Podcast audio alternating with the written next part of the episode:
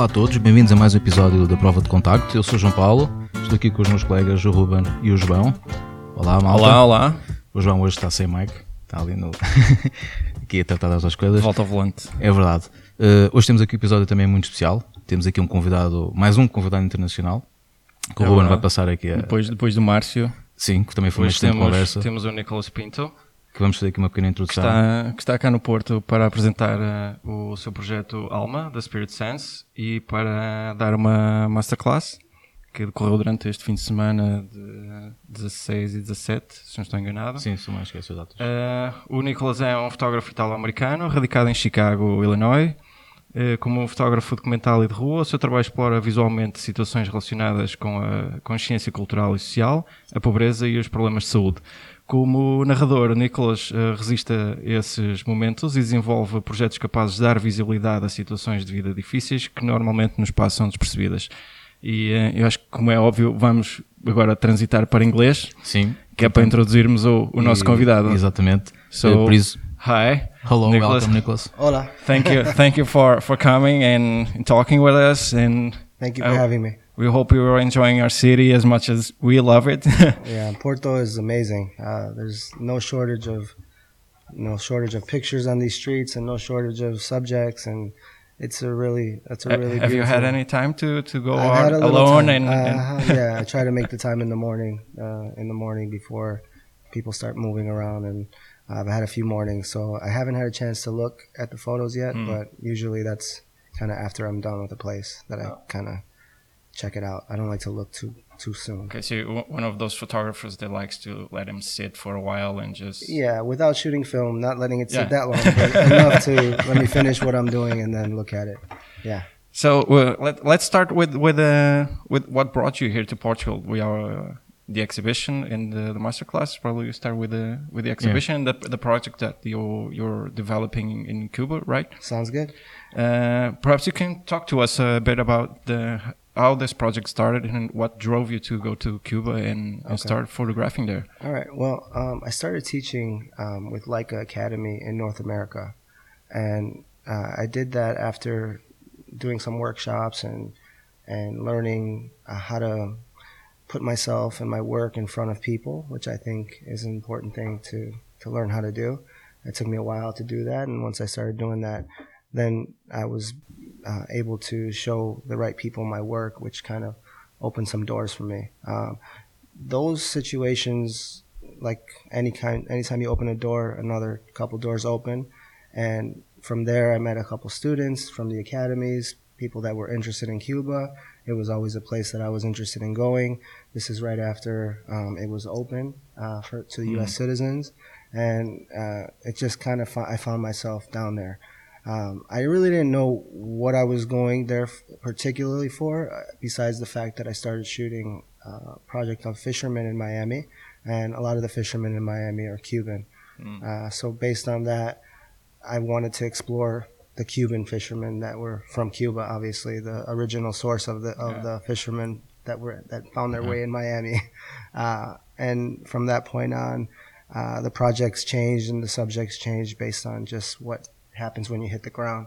Uh, as any, I think any person that's worked on a project or any artist knows is when you when you give the project a little bit of room to this to tell you what it what it is. That's kind of when it starts to form its own its own body, and you have to just kind of have the, I think the intuition to follow that. Yeah, Um, let the feeling work, right? Let the feeling, let the work kind of Yeah. guide Flow, you. flow. Exactly. I think a lot of mistakes happen sometimes when, and I, everybody I think is, at least for me, I know that that's happened to me in the past where you have an idea and you have this like concept and you want to stick to it no matter what. And, you know, sometimes that can constrain you. And when you let it go and you let it move forward. So Alma, uh, the project that we have here in Portugal right now in Porto, uh, is a project that honestly just kind of came up from from nothing to be honest i i was supposed to shoot fishermen uh, the project kind of got derailed when my translator's car broke down uh, and i started shooting in the streets as i normally do um, and like i taught in the master class here on monday and tuesday uh, the camera acts as a passport where you open doors where you meet strangers. And in this particular town in Cuba, the door opened. I went into a dance class, or not a class, but a program of Cubans that were, you know, disabled. And I immediately was overwhelmed with the emotion of seeing the beauty of people that had a hard time walking or were in wheelchairs or had disabilities dancing and celebrating. And at that moment, my project changed at that moment. My translator came to me about 20 minutes later. Okay, the car's ready. I said, no, we don't need the car anymore. Everything is, changed yeah, just because a broken car. Well, well, yeah, the broken car and the feeling that I was yeah, overwhelmed with. Like at that point, I was interested in what I was seeing, not necessarily. And that's that's a luxury from freelancing and from doing work that right. I choose to work on rather than being on assignment. Because sometimes if you're on assignment or you're working for someone else, it's different. Um, stick to the, stick, right? yeah, you stick yeah, stick to the plan. Right. So there's a positive with that because you're getting paid and someone's sending you out there. The uh, the outside of that is the flip side is when you're on your own, you're necessarily working for yourself, but you have the freedom to decide where your photography leads you. So it's you know the sacrifice that you take by doing those projects, by self-funding those things, by finding your way through photography is is the, the benefit is that you can actually explore your own feelings and, and you can push and and you can follow a project like right. that. Otherwise, you might not be able to. After the first trip, how how, um, how did you start preparing the, the project? Did you went and study more of the, the culture, or just went full feeling while you were there? Just uh, followed I, your gut and yeah. I I think what I what I did is I learned more about about Cuba, mm. about this program, about the fact that you know this is was so surprising for a lot of people because the idea is that you have a concept of Cuba, you have an idea right. about it, you have a, a like a predetermined a judgment right. of right. what it would be, and to see that not only are, are are are the Cuban people, you know, in this circumstance being taken care of, but there's programs that are important for them to actually right. use their bodies and go out and, and express themselves, and they're not just like locked in a in a room. And it's it's it's something that you know it's thoughtful, like because people that you know have those certain disabilities, they need that. They need to be able to go out and, and feel the freedom to express themselves, and it really does show um, they they're just part of the community. Nobody's judging them, and and not only that, they add to the community. They're extra. They're like the special. They're right. they're contributing. Yeah, right. And so to prepare for that project, uh, I just the next step was finding out when they were going to have another mm-hmm. recital or or when the next program would be. But again, it didn't really stick to the recital because the recital was the thing that connected me. It was the emotional connection that I had. It was that beautiful. Um, exhibit of, of people just expressing themselves and being alive. But the next step was, okay, well, is that really what I was photographing? Was I photographing a dance program? And I did that and I photographed that and I thought that was my project for a while. Um, but then I realized that, you know, although I do have a project of that, that what I was really experiencing in this place was, was not about dancers. It was not about only that. It was also the people, the love, the, the energy. And, and it was really important for me to not necessarily photograph the cliche Cuba and, and show Cubans in this cliche way where almost like I'm putting them on display. It was more about them sharing themselves with me. And what I attempted to do and what I'm attempting to do in the work is to really just show what I, what it feels like to be around people that are fully alive, that don't have the the worries that sometimes the modern world with excess does give you and the ability to just be grateful for what you have. And, and, and if I talk to my Cuban friends there, they'll say, yes, but in the U.S. you right. have, you can say that because, and there's always a, uh, yeah, right. It's always greener on the yeah. other side of the grass. But the concept is that I respect that opinion, and I think they're obviously they're correct because they're living it. I I'm not living in their shoes, right. but what I see when I go there is a very special unique, like um, just an amazing like diamond that shines, you know, in the people and in the things, and, and nothing's perfect, and obviously they have their own struggles, but what they do have is what I see people where where I come from in, in the U.S. in a major city like Chicago. Sometimes I see it lacking. Mm. I see like we have everything, but we don't have Okay. the basic thing of like connecting with our strangers and things like that. Like I was explaining one of the one of the images in the project that's like the headline with with the boy in the balloon Right. was a recent shot from my last trip, and that was you know that came from the birthday party that we threw for one of the one of the dancers when I got there. It turned out we found out that he was turning 60 that week. I didn't when I Oh. left when I went to travel. I did not know it was going to be his birthday. I just knew I had a feeling I needed to get back Yeah. because one of the things I really Happy dreaded. coincidence. Yeah, one of the things I was dreading over the course of that um, few months of not being back was what if something happened? What if I what if I don't get back and something happens to one of these people that I'm photographing and, and these people that are not like dear to me, and I didn't get to, to say the proper goodbye or I didn't get to, to to do everything I wanted to do with them and to share everything I wanted to share, and so uh, I was kind of you know should I go now? Should I go now? And then I decided, I mean, I'm just going to go. I booked it. I didn't know that the, what was going to go on. I left that week. I get there on that Monday, and they tell me that, oh, he's turning 60 on, on Thursday. and it's like, okay, we're throwing a party. and it was, it turned out to be his first birthday party Wow. that he's ever had in his life, in his 60 years, like where everybody came around and celebrated. And so from there, it's like we're photographing, I'm photographing this party and I'm just taking pictures like, you know, like you would take as a family member, Yeah. taking pictures. You know, I w- these weren't necessarily anything special. But during this process, and all the people coming in from the town, and the kids riding their bikes up, and giving The they're giving cake yeah. away to the kids in the street, and all these things, and seeing him just happy, celebrating. That's when my spirit, again, just like the first time I was there, I felt fulfilled. I felt filled with this joy of life and seeing this beauty happen around me. And that's when I start taking pictures that are meaningful to me or I'm able to. You know, it mm-hmm. doesn't happen often, and and that's what I, I, w- I share with other photographers, or even with myself. Sometimes I need reminding, especially with myself, is that we're always searching for that photo. We're always searching for that moment, but the more you kind of look for it, and the more you're you're you're you're like digging for it, the less that it comes to you. Mhm. And when you actually start living and following your intuition and contributing and being present It will happen. it happens. Yeah. It's like one of those things people You just have to be prepared for that. you have to be prepared. Yeah, that's the number one thing. So Alma, the spirit sense that's here in Portugal, came from these moments that I kept finding myself experiencing in Cuba. And then after a few years of shooting, it's just the pictures started having their own narrative. And it wasn't about documenting the town. It wasn't about an individual person. It wasn't about dancers. It was just about the whole spirit of what I was feeling within that town, within the people. It was easy to to engage with those people to start being almost like a, a part of the family.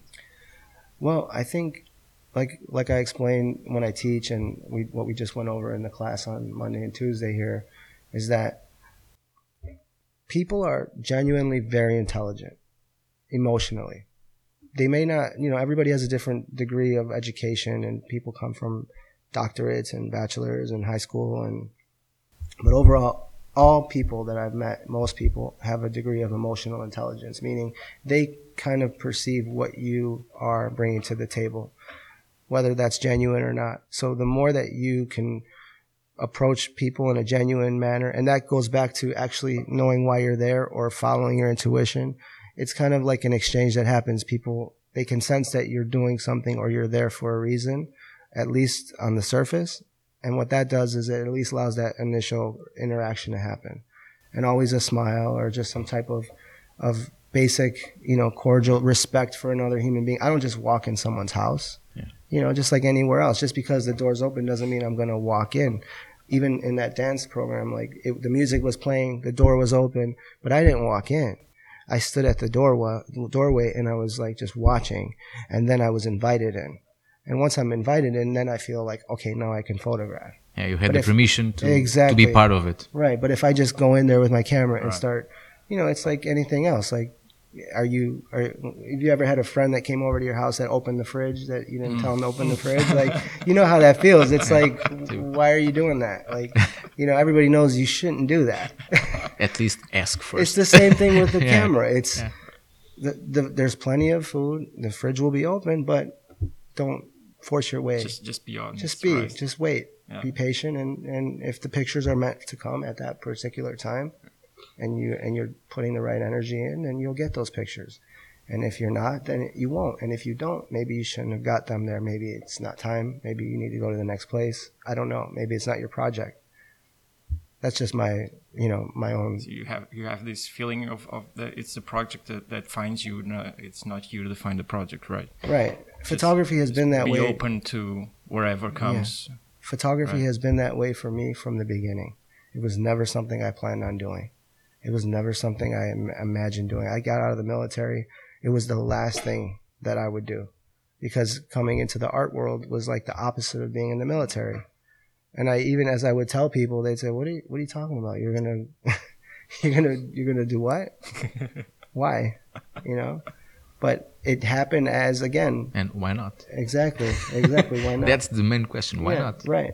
But I was surprised by it Yeah. as well because as I as I took a photography class as a blow off when I got out of the military, I was 21 years old, and I thought I'm, I'm going to take a class that's going to be easy, that's not going to be challenging, that I can just get a grade in and get my credits and move on to the next thing because I just you know I didn't know what I was going to do at that time. Like a lot of veterans when they get out of the military, they don't know what they're going to do because what you do in the military doesn't necessarily prepare you for the next step in civilian life. When you return, when you return. Yeah, it's just uh, like you got to figure it out. And at that time, I was figuring it out. I took a class. I sat in a class. The teacher, the first day of class, said, "If you think this is going to be easy, then I suggest you drop this class because it's not easy. the door is that way. Yeah, if you if you don't have any money, drop this class because it's expensive. If you have a girlfriend or a boyfriend, drop this class because it's going to take all your time." And at this moment, I was like, "What is he talking about? You're talking about taking pictures, right? Like a camera, clicking a shutter, like." Really? is this a real? How hard could this be? yeah, right. It And is. then- and- yeah, exactly. And then after a few rolls of film and a few mm. classes, I was hooked. I was literally hooked by the idea of non-verbally communicating with someone else, with the idea that what I'm feeling, what I'm go- what's going on within me, can somehow, even in a very basic way in the beginning. Obviously, we know we're, we're all pretty bad when we start, but the idea is that that that first connection with a classmate that said, "Hey, what did what are you what is this picture about? What what are you doing here?" You know, it's like, wait a minute, I'm sparking that question in your mind, like just from a photo. I was surprised, and at that point, I was I was really hooked. Un- unfortunately, I didn't know where to go, so after that class, I went back to my studies as a psychology major, and I f- continued my studies in psychology. But everywhere I went, I would see pictures in my head because I was like hooked. You know, I would drive the car, I would just see photos, the way the light would come in. It was like that was it. Like pictures were everywhere. Any We anywhere get I you. went. Yeah, we understand. All right, cool. got it. So, uh, when, uh, after college, um, what what drew you first to street photography?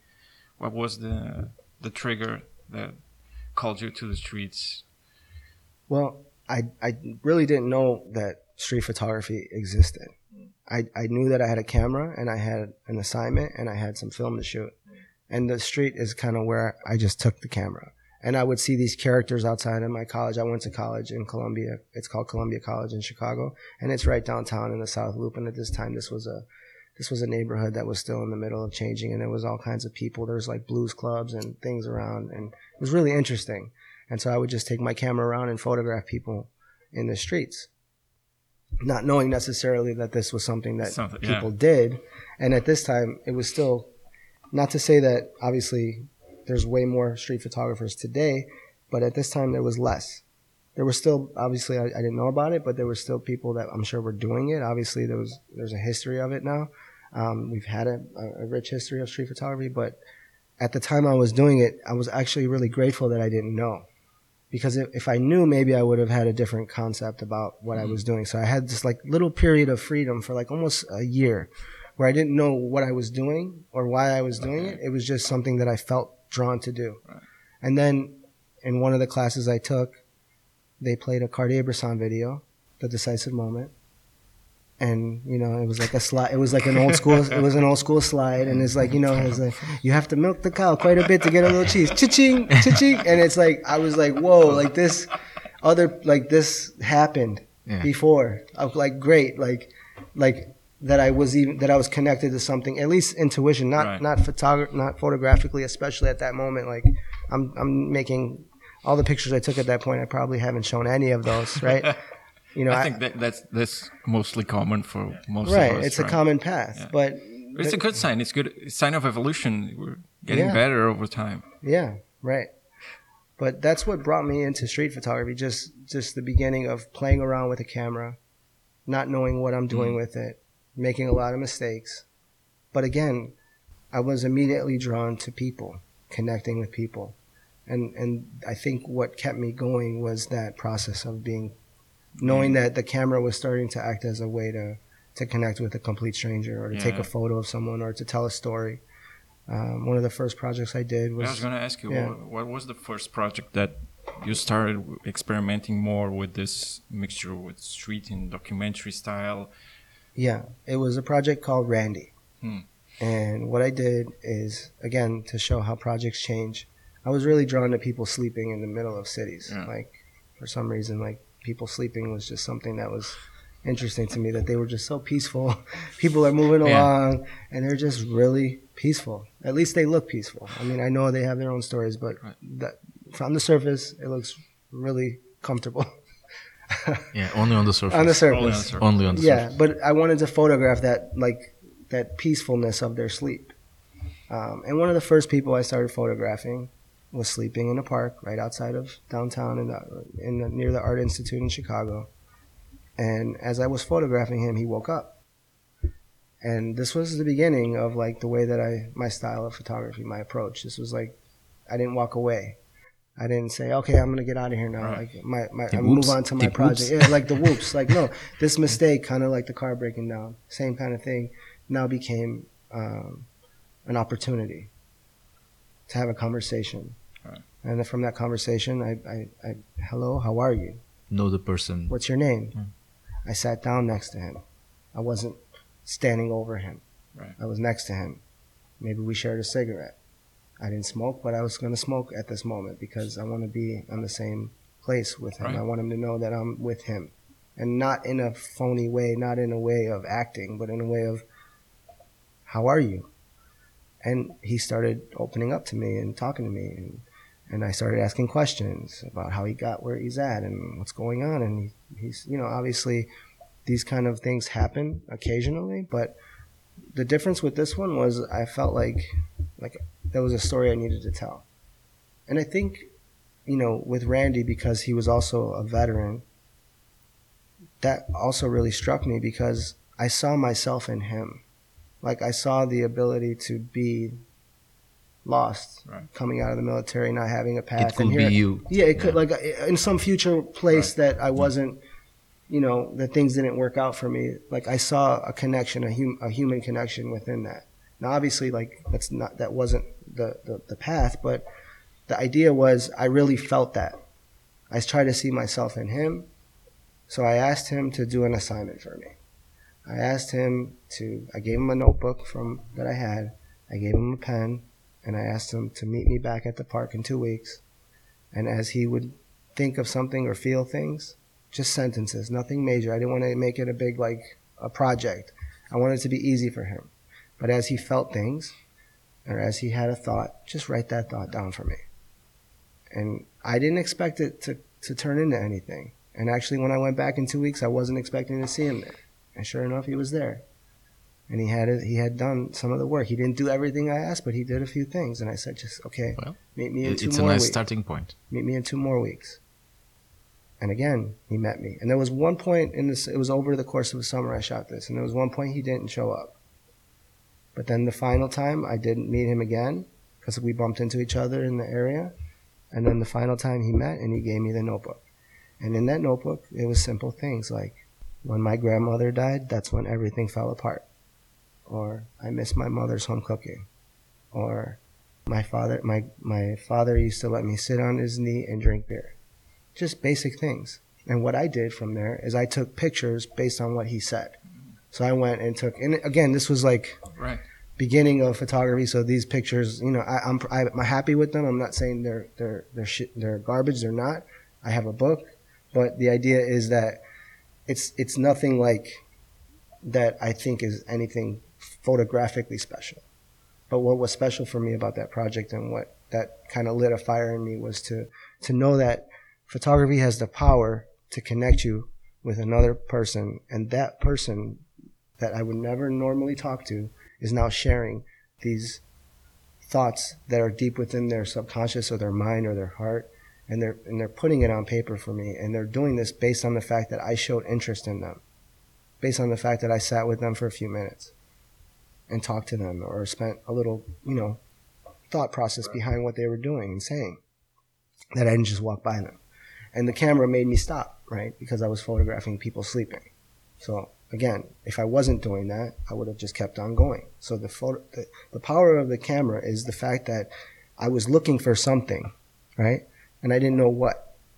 But when you open yourself up and you look, there's, you know, Alma is the spirit sense because to me that's what it is. It's there's something is revealed to you it is open to you whether you know you you follow that or not that's not for me to say this is my personal like belief of it like i said like i explained i think we were at the opening together yeah. it's like a religion to me photography it does have a sense of, of that and and i don't mean in like a, uh, you know, kind of a worship kind of way. A I, cult. I, I, yeah, I don't mean in a cult kind of way. I, I mean like, I mean like it has. We, we do give all our money to photography. yeah, yeah, well, yeah. Actually, maybe there are some similarities with that but it really just has the ability to to connect you with something higher. Um, at least for me, that's what it's been, and that's all it's been I, for I me. think there's a, a, bigger part in photography that allows us to grow as human beings, especially during this contact with, uh, with another people. And I, I, especially in, in, in, in my experience, after I, I, I, finished my, my course, I did my last project on uh, an oncology hospital, and I spent there six months. And although I don't like the pictures anymore, I know the how much I grew during that time. Priceless. There's nothing. I rather have taken one picture and still be shitty, but what I learned from those people is is is still with me today. And I think that's what's mostly important when you start doing documentary work is that you respect the people that you're working with and just like you were saying, go go to them, just sit down with them, talk to them, understand what's behind the story, understand the story, and just try and tell it the best way you can. Because we're, we're using a different language. If it was written, it's probably easy just to create a dialogue and write a text. But with images, it's, it's, it's harder to, to create something that allows other people to connect. And when I saw your work here, I, I saw that, that, that feeling in the pictures and uh, I, I think it's very interesting that you you you were, you were talking about not not having that preparation, which is something that we usually talk amongst ourselves, which is the the the, the notion of just being open to whatever the world gives you, and um, I think I, I, I lost my my my my my sense here, but um, but but it's very interesting the the, the way that you approach is go with the, with openness and respect with with whoever you're encountering in, in your journey. It's it's it's more of a journey itself than than the project itself, right? And what I think that you said that's interesting, and it's funny that you said it because it's one of the things I teach in the class that I had, is that photography is a language. Right. It's a language that you know. There's just like in, in, in other languages and verbal languages, you you can speak different ones. Photography has the same ability. Like there's documentary, there's fine art, there's there's all kinds of ways to approach this language, this way of communicating visually with others. And there, it doesn't mean one is right or one is wrong, but what is it that you're trying to say? Right. What communication that and to whom? Yeah, but more than to whom. Like the to whom can get really tricky. Right. Okay? That's true. Because as you get into the field further and as you grow, what happens, at least for me, and what got confusing for me is once I started, okay, well, this is not marketable, right? Or this is something that may not be the same kind of, you might not get as many likes with this picture as you will with this picture. And as somebody that's working from intuition, that was really challenging for me because it was like, I'm thinking about my audience before I'm taking the picture because it, it can happen.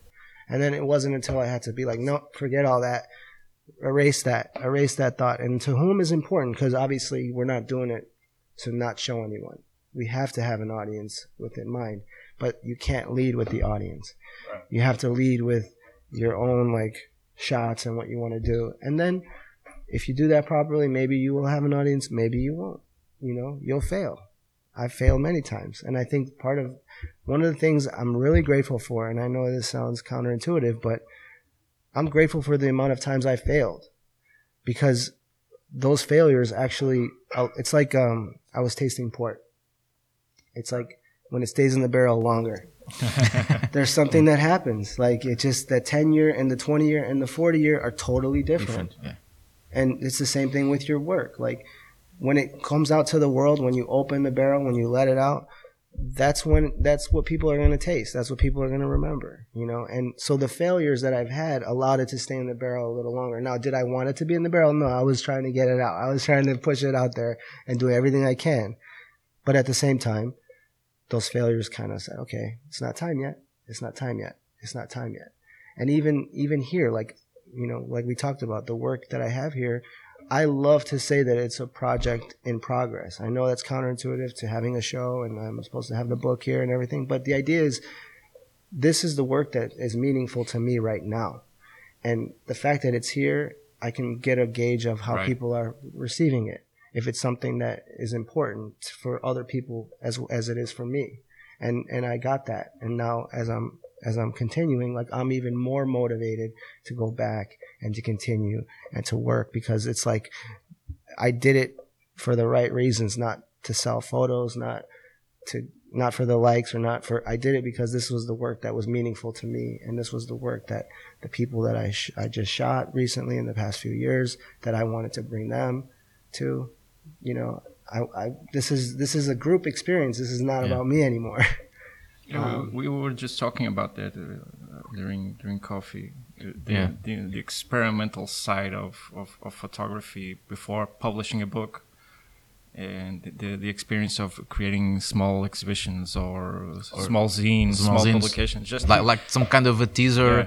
And um, a way to to have some feedback Yeah, from the people to understand if you're going in the right way Yeah. or if you can can do an, a little update yeah like fishing to see if they're biting with the bait Yeah, to change the kind bait of, not. yeah, kind of. the, the, the, the, the previous person that we interviewed used a, a, a very interesting analogy, which is the, the, the use of comparing photography to albums, Mhm. Which is the the the, The singles? The book is the yeah is- the, is- the, the book, book is, is the album. is a full full album and uh, that that that our idea the zines could be the single, the or the, uh, the, Right. the EP, the EP or, or, something yeah, yeah. that's a great way to look at it. I think or the demo tape, Yeah, the demo like The- that. tape. yeah, the demo tape. You put it on the market Yeah, see and how let's for see the how kids that know what a tape Right. is. and if people get interested then Right. here's the, here's the, the, the full work yeah. I, I think that's a really good way of looking at it. I, and I think that, you know, again, when I decided to show this work, I, I necessarily, I really tried, because I went through this whole process over the past couple of years of really, really kind of looking in the mirror and seeing, like, why? Like, why am I doing this? I have two kids. I have a family. You know, I have obligations. I have responsibilities you know, eight years ago when I first quit the nine to five grind, my, my son was just born. You know, people thought I was nuts. Really. But I knew that this was something I had to do. I knew that if I didn't do it, that I would regret it. That I would not feel that I did I I, I knew that I had some information that I needed to share, and if I didn't do it, I wouldn't feel comfortable doing it. you feel it in your guts that Right, you, you right. really need to Right. But in the beginning, it was about making it. It was about it was about getting a show. It was about having my work recognized. It was about it was about working with Leica. It was all those things, right? That that's what motivated me in the start. But as much as I love and appreciate all those things, right right now for me, it's not about that really because I had to kind of go back to the why, go back to the beginning of it all, go back to the you know wandering around with the camera, not knowing you know that this was something you can do anything with it. And when I gave when I came back to that place, it was like, okay, why are you doing this? And again, it came back to the simple fact that if I don't, I'm not happy. If I don't take photos, if I don't connect, if I don't, and I don't mean happiness in a way like, oh, I'm, I feel like great today. I mean, I just feel better as a human being when I'm doing this work, when I'm when I'm doing the work that I, I feel like I, I'm supposed to do. It's like it's not complicated, and and obviously the more that I do it, the better I feel, and the more that I get to share it, and the more that I get to teach or or show it, that's where it all comes together. That's where that that it's kind of like your little bit of reward for the intuition that you had. It's like because there's no promotions in this world. There's no like your manager doesn't pull you in and say, "Hey, you did really good. Congrats, you know, you're congrats. employee of the month. You know, it doesn't happen in this world. You don't have those things. What you do have is you have little milestones along the way that say, okay, all right, You get there. keep Congrats, going, yeah. keep going, keep going, and it's like You're that. in the right path. Yeah, exactly. So, you know, the why I think if I was going to give any like I like I gave advice here at the workshop, the why is something that I think people should ask themselves prior to to necessarily diving deep into a project or or trying to like put everything into something. Figure out why you're doing it. Ask yourself honestly, like why is this important to me? Why do I need to do this? And if you do that, I think you'll be reinforced with the feeling or you might say maybe that's not what i want to do you know? Like one of the students that i had here you know a lot of the students were shooting in a documentary street style you mm. know because this was a master class based on that based on like what i'm teaching. And they had more of like a editorial style where kind of like a travel and leisure magazine layout spread kind of thing which you can say is bad but for me i said this is great. Like you just need somebody to write a story and you basically captured Porto. So don't necessarily try to be something you're not either. Do the work that you do really well and put your name on it and push that forward. You know, like I think everybody's trying to to follow a little bit.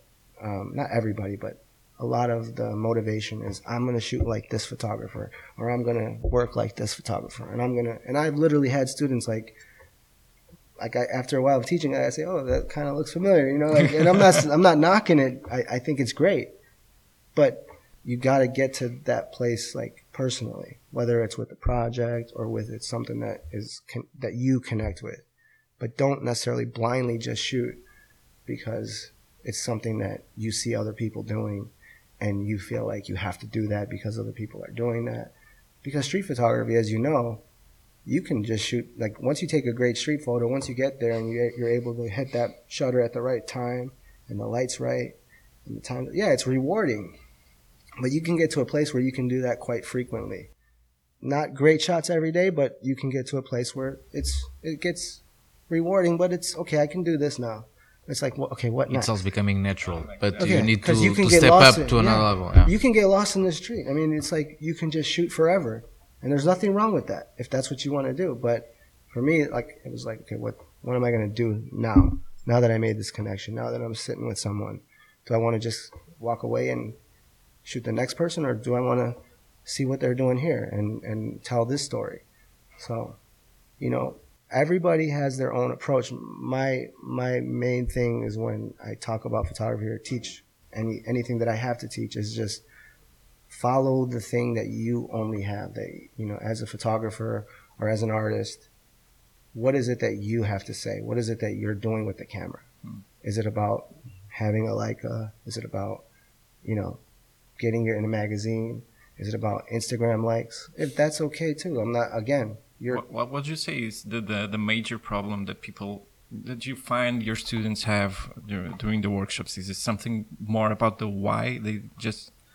It's not a problem because again i think the like I'm, I'm fortunate to have the experiences that i've had Mhm. so because of the experiences i've had i can teach in a way that i think can make it it, it comes in a, Okay. in a clear for me anyways i haven't had a bad experience knock on wood teaching because what i try to do is package it in a way where where it's understandable or it's relatable i think Okay. that if you're asking me the most difficult thing that i ask people to do or that people have a hard time doing Right. It's stepping out of your, comfort zone. Okay. it's going up to the person.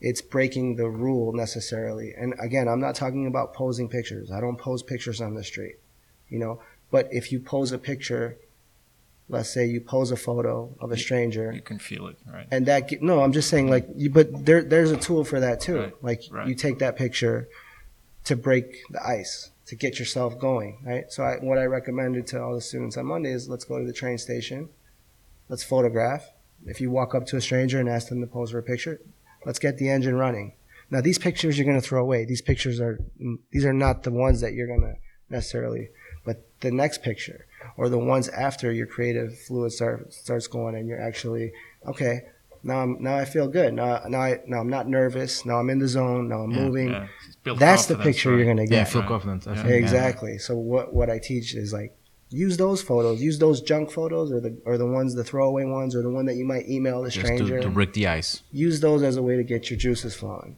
you know. But that's how you get out of the comfort zone because it's a lot of times you know even people that shoot street photography sometimes they have a hard time getting getting that interaction going.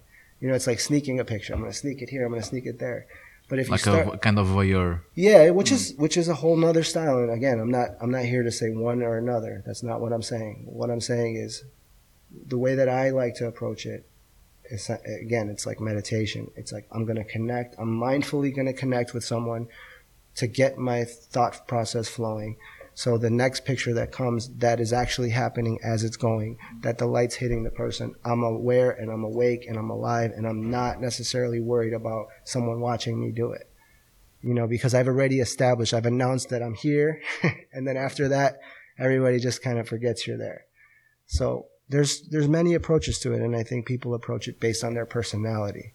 You know, some people may not have that, and for me, that my personality has always been like, all right, I have the camera, I'm going to use it. Let me let me photograph this, that, and then see what happens. And that kind of has allowed those other projects to come because sometimes when you do make that pose shot, you know, like you know, in New Orleans, I had a project where I shot this this gentleman that owned a tire shop, Hmm. and he was there for 40 years, and that that pose shot actually, because I was just interested in the tire shop, the the the it was basically de- decomposing, you know, in front of my eyes, and it was 5:30 in the morning, and the sun wasn't out yet, and and I started shooting the outside of this tire shop, and then I heard inside something moving, you know, and then it was like knock knock, hey, how are you? Can I come in? Yeah, sure. What, what do you want from me? But okay, come on in. And from that point, like a little bit of a short project evolved. Which, again, if I didn't take that first portrait of him or of the shop or whatever, like I walk right past that because I'm looking for the next picture because I'm moving on to the next photo. Yeah. And sometimes, you know, that can be your downfall. You know, at least for me, because I get really excited in the street. And so focusing on a subject is a way for me to like take that ADD and just focus it on something that I can actually, you know, wrap my head around. And you, you talk a lot with connecting with people. Can you remember what was probably the most, the, the biggest moment you had with all those people? The one that keeps you in your memory that you think it was more touching or Most memorable. mem- more memorable moment you connect with someone that when you see pictures you, oh, I can remember this With thing an individual or yeah with individual yeah yeah Um, with all those people you you shoot till today can you remember or there are Yeah. several I remember. Uh, I was photographing in Los Angeles on Skid Row, and th- again, like I started shooting homeless people in Chicago, and a lot of photographers tend to shoot homeless people in the beginning. Um, with Randy was a homeless person as well. Um, but what I was doing with the homeless people were, again was trying to bring that humanity. I wasn't just taking pictures because they're easy prey, because they are easy prey sometimes for photographers and I'm really I'm really aware of not to do that because again I try to see the humanity in it. So I photographed in Chicago, and then I watched this documentary called "The Angels of" I think it was Angels of Los Angeles or something. I forget exact title of it. And I called the nonprofit that was in that documentary. I called them, and I asked them, "Do you need photography?" I showed them what I did in Chicago they flew me out there. They paid for me to come out there. They, I photographed their whole um, process. And what I liked about that nonprofit was they they necessarily weren't like a religious organization. They just You didn't have to be clean to come off the street. So they were saving people's lives Right. literally every day. Um, but during that process, to answer your question, um, I was standing in front of the organization and I was photographing on the street, and this gentleman came up to me, and he was literally just arguing with someone. And you know, the streets of Skid Row in Los Angeles are really, really difficult place because people are struggling. There's a lot of mental illness. There's a lot of substance abuse, and there's so many people there. So there's it's it's a completely different environment to photograph because there's like eyes everywhere. Hmm. You know, it's like so he came up to me and we started talking, and I remember him telling me, "You're gonna get your picture. I'm gonna give it to you."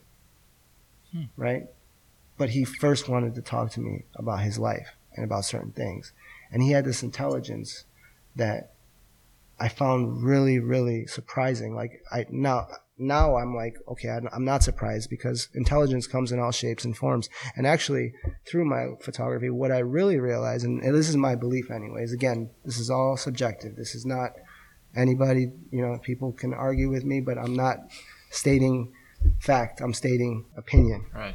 It's not in stone. Right. what I, it's not in stone. But what I learned is that the most sensitive people find themselves in difficult places. And sensitivity for me is a form of intelligence.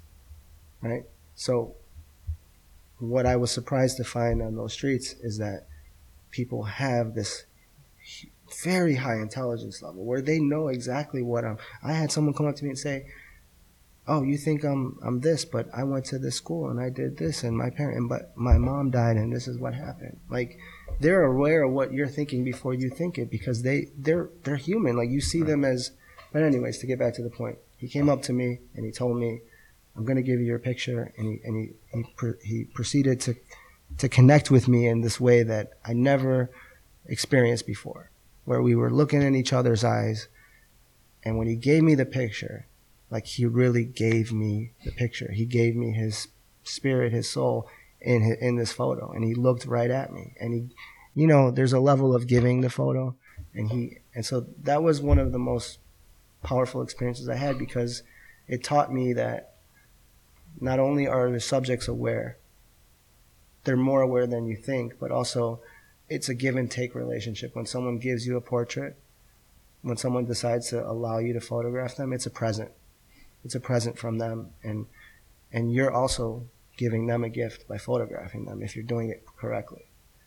If you're doing it with the right intention and the right feeling you can actually so you should be one of the ways that i teach students not to get uncomfortable and to, to feel okay is say like don't feel bad because you're doing a service. You're when you do it the right way you're actually doing a service. You're you're photographing someone and people they, they, they feel that they feel that. Right. They feel that. And they also feel when you're making fun of them. Yeah. And they also feel when you're looking down on them. You know, I, I think I it's both ways it's both ways. So, you know, try not to make fun. It, again, depends on your style of photography because sometimes some street photography it has a humor sense to it, and there's nothing wrong with that either. Because there is humor in life too. Right. For me, it's about connecting. It's about the it's the, person. pro- the it's approach about it's, the way you yeah. approach It's my way. it's the way you oh, Always approach depends the, the way you see the world. right? Exactly. It's this is my language. It doesn't mean this works for me necessarily. it's someone not the wrong or the right way it's Exactly. your way It's art. yeah. How could it be right or wrong? Yeah. You know, essentially, this there's right ways to do it. There's right ways to approach it, but it doesn't necessarily mean that you have to limit yourself. You have to, and that's where the why comes in again. Why are you doing it? What do you have to say, and why do you want to say that? You know, maybe you want to make people laugh. Maybe you're looking for funny scenes in the street. Then go for it. You know, if you can do that properly. Maybe you don't. Maybe you want to tell a story. Then do that.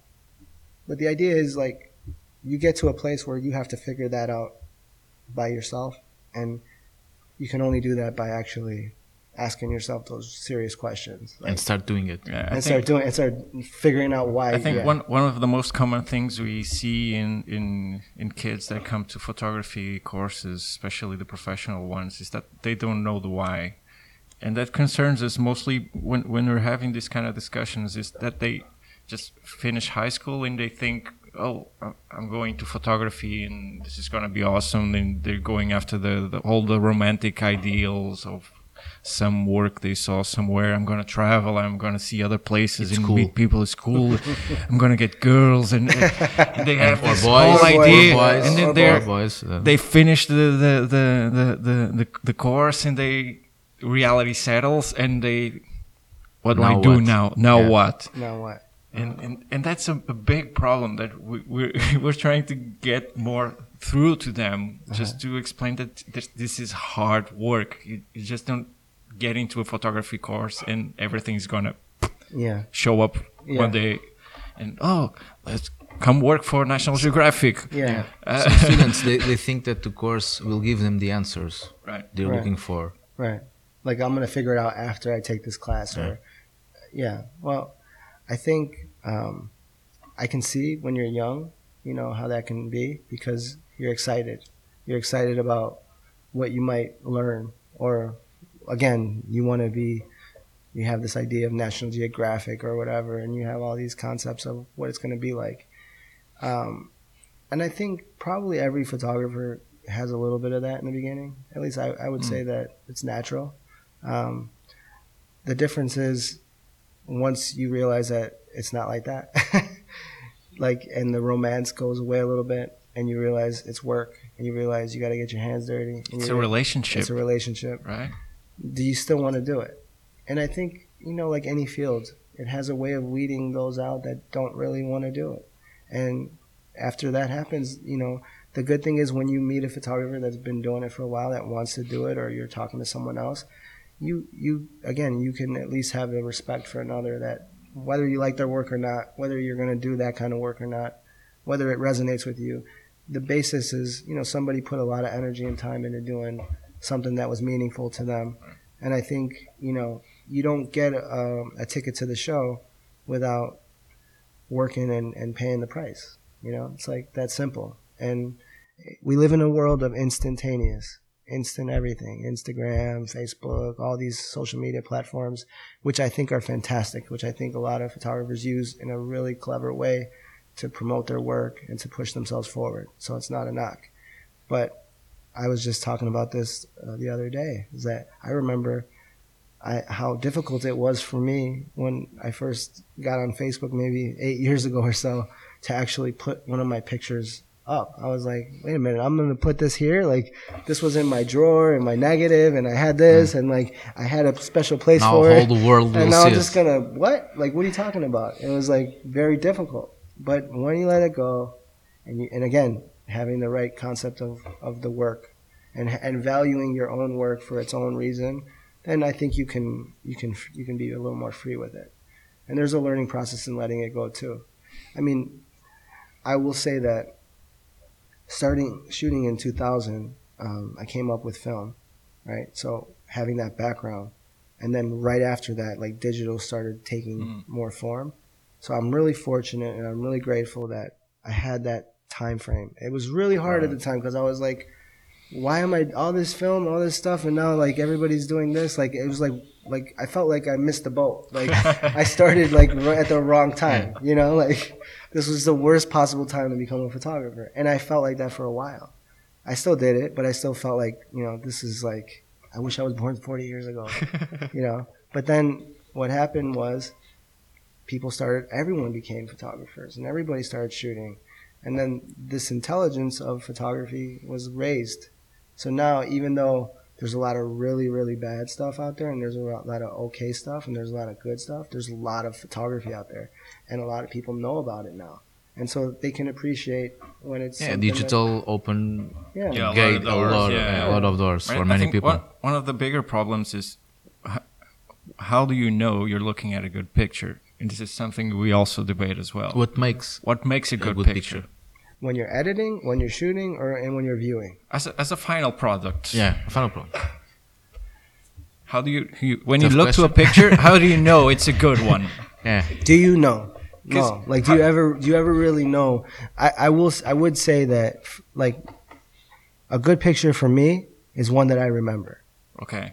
It's like um, it's like if your brain was a scanner, And and you look at a photo and it's scan. It's like it's an instant thing. It's just like when you take it and you know. it's like a tattoo It's like on your brain. You like ju- just forever. just get stick Yes. there forever. Yeah, like the class we had the other day. Like I remember out of the students, the one shot that stuck out the most. Like that picture is going to be in my head for a while, for probably forever, because he caught the moment, he caught the light, he caught the timing, and it was the one shot of it all. And it, you know, for me, anyways, for my experiences, for my background, for what I like. Now, so so it gets subjective, and it's art. At the end of the day, this is an art form. You know, even though it's not treated like painting or other art forms. You know, in Chicago, I have a, I always joke whenever I bring anyone into the Art Institute because they have like the paintings and the masterworks on the first floor, and then the sculptures and the and the, the fine art and the modern art on the third floor, and the photography's in the basement. Oh, But you know, it's like eventually it'll get up there. You know, That's eventually. that's an inverted pyramid. yeah, exactly. yeah, yeah, yeah. But it's still it still is artwork and it's subjective. So what makes it good is that feeling that it gives you. And okay. you know, when you look The at emotion. work, when you look at someone's work or you look at your own work, you have to be honest. You have to ask yourself without thinking about it too much, does this make me feel something? Am I seeing something Yeah, here? does it resonate? Does it right? resonate with me? And I think what makes a successful photograph is leaving the room for it to have more space for different audiences, different people with different backgrounds to Mm. resonate.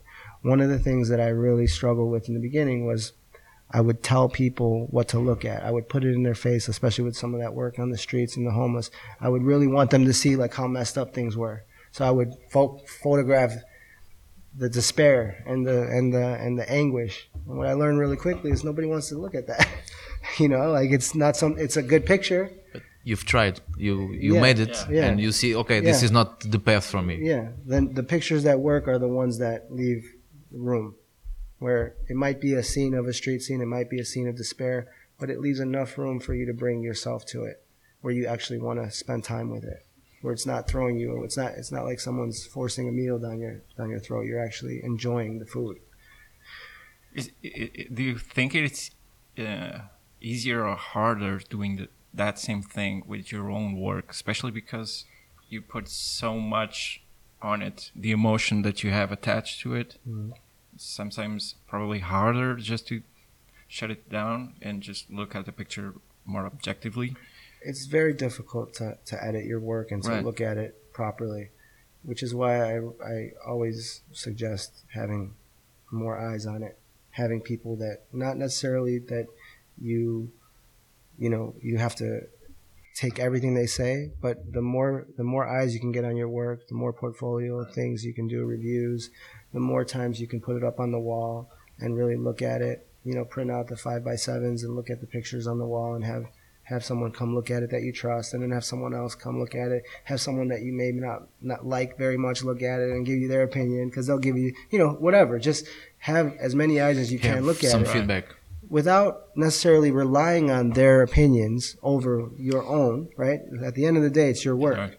right so you have to own it but the process of killing your babies and letting that go letting the emotional attachments to some of it because there's pictures that i've taken that i'm like I remembered that whole scene and I loved it so much and and you know realistically it's a good picture but when other people are engaged with it they may not resonate with it as much because it's more personal to me because I was there Yeah. so I have the whole story and Yeah, the you have the full exactly the full package of the, the image. right Yeah. rather than the actual image right Mm. so other people looking at your work is really important and also again knowing the why so if it fits with the why and even if someone says that's not a great picture right i don't think that's going to work. I've had that happen too. I've had people say don't put that there. Take that out.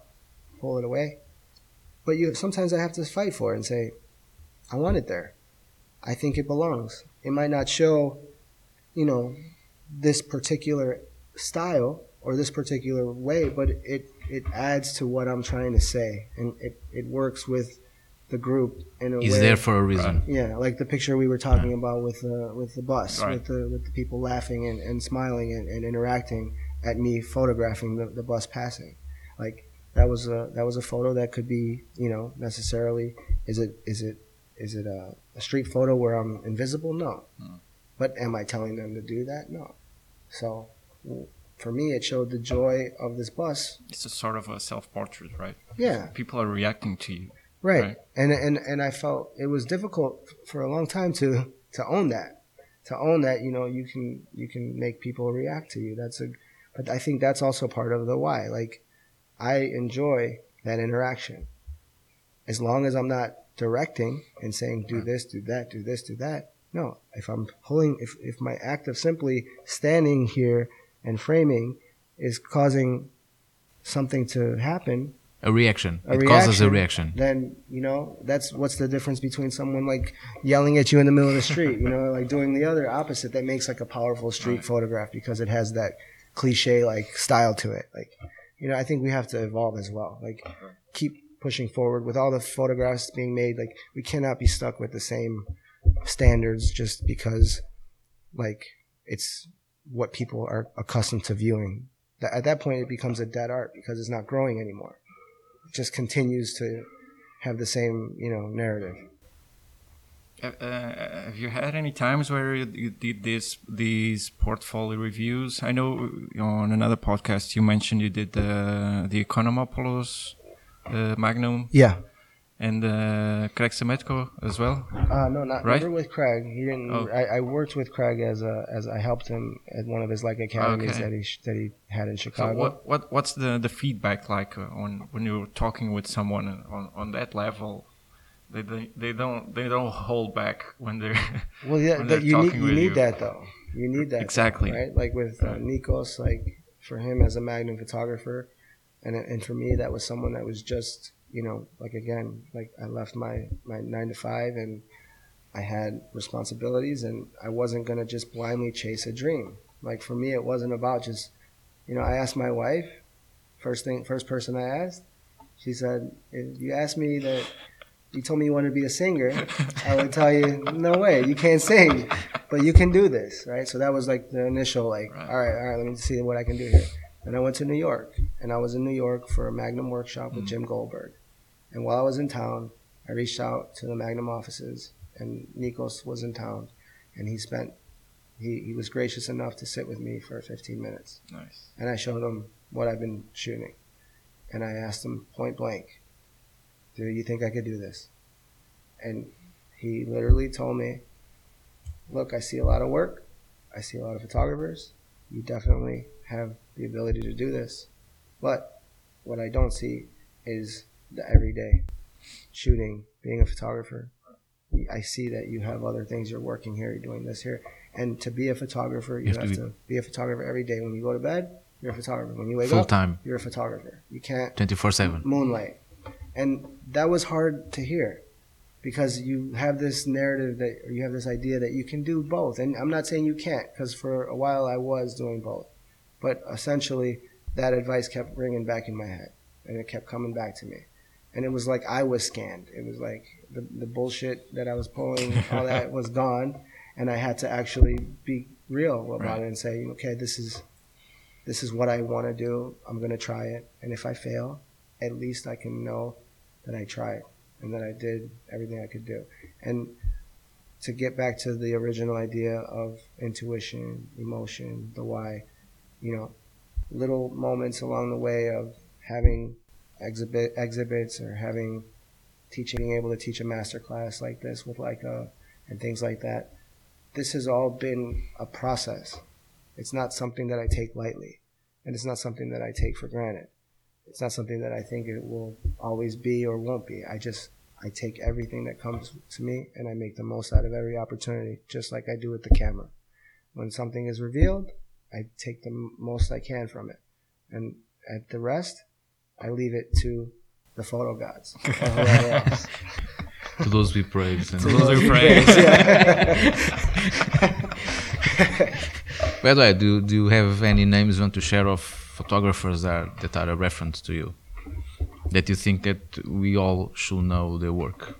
uh, like I mentioned, I was in New York taking the Jim Goldberg masterclass, and I I think um, for him, like for for me, the type of work that I liked, that I was that I was interested in with like that Randy project at that time. I went into the Museum uh, of Contemporary Photography in Chicago, and I saw his work with the with the writing of Rich and Poor, you, uh, and just some of the some of the words that were coming out of the subjects in the hotel and, and the, the wealthy people as well. Like both of them just and then putting that next to each other, like for me. But he broke rules, and if you know the story of, of Jim uh, and what he did, is that you know a lot of people weren't showing his work because they thought, you know, this isn't photography. You're using writing. You can't do that until somebody took a chance on him. And I think it was a gallery in San Francisco, and the rest is history. But the idea is that's a photographer. Obviously, you know, David Alan Harvey is a photographer that I really like. I really love his work. I really, you know, I look at his work. I look at the stuff he did when he was younger. I look at what he's doing now. It's, he's like, he's always the same. You know, he's always shooting. Doesn't matter if he's on assignment with Magnum or he's on assignment or he's at home you know, in front in his house, like with his kids or with his grandkids. I'm sorry.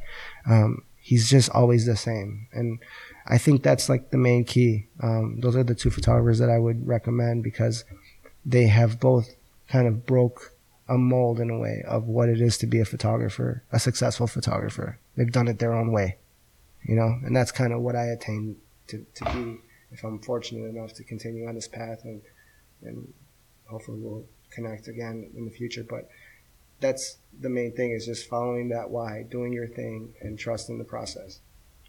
And for the students, do you think that main key is to answer the why question? Or do you have any advice for those who are listening to us? My advice for a photography student or somebody somebody starting within the recent past in photography is ask yourself a very simple question Why do I want to take photographs? And if you can answer that question honestly, and you can still want to take pictures after that, then do it and don't stop until you get where you want to go with it. The path is open. The path is open. but don't don't lie to yourself because you'll just end up wondering why you started. I think this is as, as good a, Yeah, an ending I think we, it's, we it's a great get. ending. I think, Awesome. I think it's, it's and once again, thank you so much for accepting our invitation to be Oh, in this podcast. Thank you for having Thank me. you here. so much. Thank you. And um, we just have to say goodbye to our listeners in Portuguese, if Sounds you don't good. mind. Once Alright. again, thank you so much. Thank you. Obrigado. Ok. malta, espero que tenham gostado deste, desta conversa, que acho que foi muito interessante. Sim, tem aqui muitas, muitas dicas Sim, ainda muito ficaria por, eh, por dizer que por está uma dizer. conversa aqui Sim, para, é para tarde. Há muito, há muito para conversar aqui. Sim, é verdade. E espero que tenham gostado e que sigam aqui também os conselhos, principalmente este conselho final do Nicolas para, os- para os estudantes, acho que é, que, que é muito Que é importante.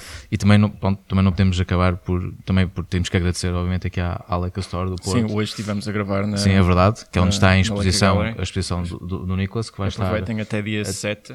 Até, sim, Não início, erro. portanto, início de confirmação Social Urban. dia- Até dia 7 de janeiro, Janeiro. vai estar aqui a exposição. Portanto, venham aqui ter, é uma, espero que gostem da exposição. E, mais uma vez, muito obrigado por estarem desse lado, espero que tenham gostado. E, Eh, como sim. sempre, Ruben, é? Continuem Temos- a enviar os vossos, o vosso feedback, as vossas mensagens. Aproveitem e deixem eh, os vossos reviews na- nas plataformas onde vocês ouvirem o iTunes, podcast. Spotify. Quanto mais YouTube. vocês comentarem, mais nós vamos subindo no, no ranking e começamos a chegar a mais pessoas. Por isso, continuem a contribuir e a ajudar. E obrigado por estarem desse. Ok, Obrigado. malta? grande abraço. Obrigado.